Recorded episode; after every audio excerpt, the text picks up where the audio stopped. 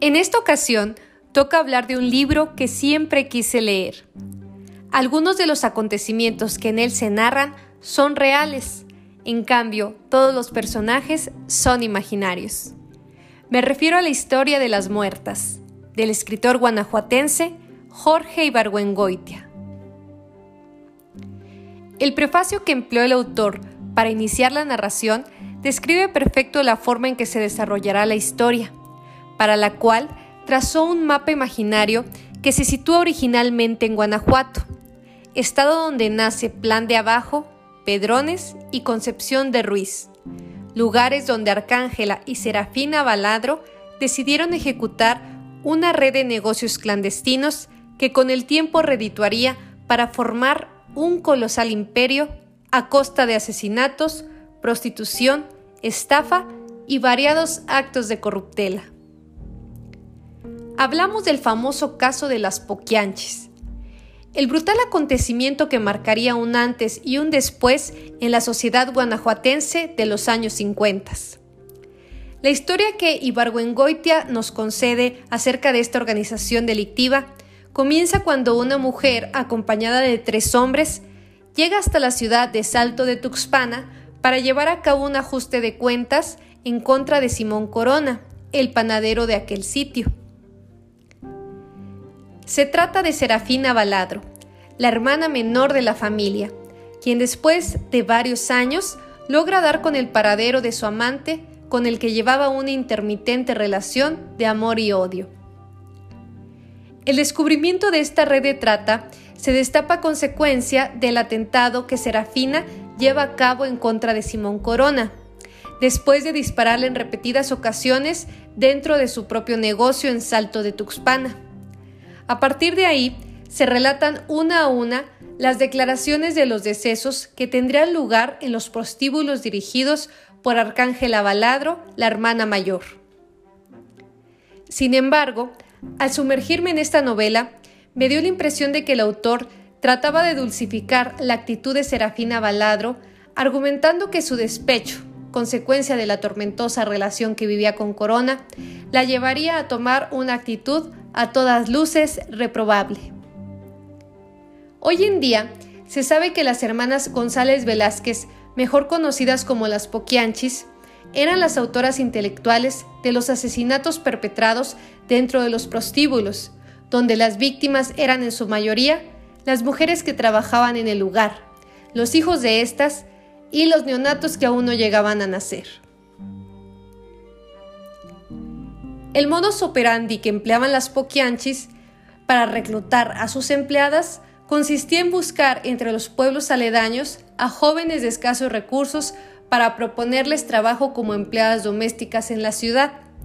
Ellas ofrecían a trasladarlas y acomodarlas en diferentes casas donde ocuparan personal de servicio. Muchas de ellas caían en la trampa y partían de sus hogares en compañía de las hermanas y otras, menos afortunadas, eran raptadas por la fuerza. Una vez en Pedrones, las Baladro desenmascaraban sus planes y daban las instrucciones necesarias para que las mujeres comenzaran a trabajar como damas de compañía, amenazadas con que, de no hacerlo, se cobrarían con la vida de sus familiares. Ibargüengoitia narra este hecho tal cual es, pero también cita casos de mujeres que llegaban a trabajar al lugar por su propio pie. De las muertes que se mencionan en la novela, destacan diferencias importantes con lo que cuenta la historia que realmente se vivía entre las paredes del famoso México lindo. Por mencionar alguno está el caso de Blanca, una joven de raza negra que fue convencida por las Baladro para ejercer el oficio en uno de los burdeles. En la novela se menciona que la joven sabía de lo que se trataba el empleo y pese a ello no le importó aceptarlo. Con el paso del tiempo, Blanca se convertiría en uno de los mejores elementos del burdel, hasta que un día sufrió un aborto. El autor no especifica si fue involuntario o provocado.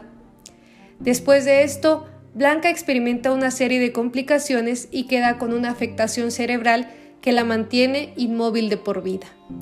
Hecho que motiva a la calavera, empleada doméstica de las hermanas, a quemar partes del cuerpo de Blanca con una plancha incandescente, asegurando que de esa manera lograría sacar a la joven de su postración, lo cual contradice la verdadera historia de Blanca, la mujer que murió a consecuencia de un castigo impuesto por las líderes de la organización, que consistía en quemar diferentes partes del cuerpo con una plancha incandescente para enmendar los supuestos errores cometidos en las jornadas laborales.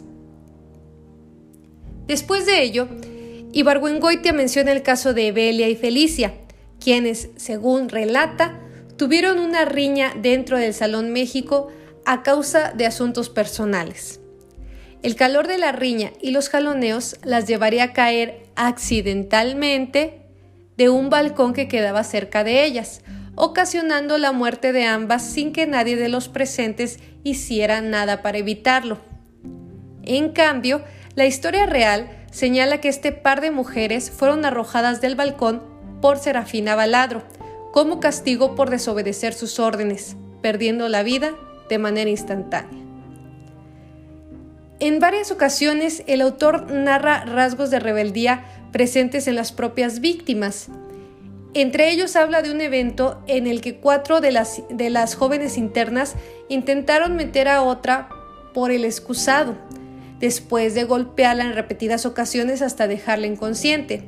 También relata que intentaron hacer lo mismo con la calavera, la empleada doméstica de las hermanas Baladro, hecho que fuera frustrado al ser sorprendida sin fraganti por Arcángela Baladro, entre sus líneas, también nos platica que algunas de las víctimas estaban satisfechas con la vida que llevaban, que comían platillos comunes y que la única vez que estuvieron aisladas de la sociedad fue cuando dio inicio el proceso de investigación.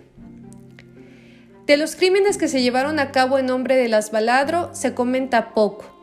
Incluso menciona que la última de las mujeres que murió fue a razón de una enfermedad, recibiendo previamente una infusión por parte de la calavera para aliviar sus dolores. Dicha infusión no serviría de nada, puesto que después de ingerirla, la enferma moriría a las dos horas. Dentro de la sociedad mexicana es por demás conocida la hilera de crímenes que se cometieron en nombre de las hermanas González Velázquez, personajes que inspiraron a Ibargüengoitia para describir a las hermanas Baladro en la novela Las Muertas. Las atrocidades cometidas por estos seres en contra de sus víctimas fueron escalofriantes.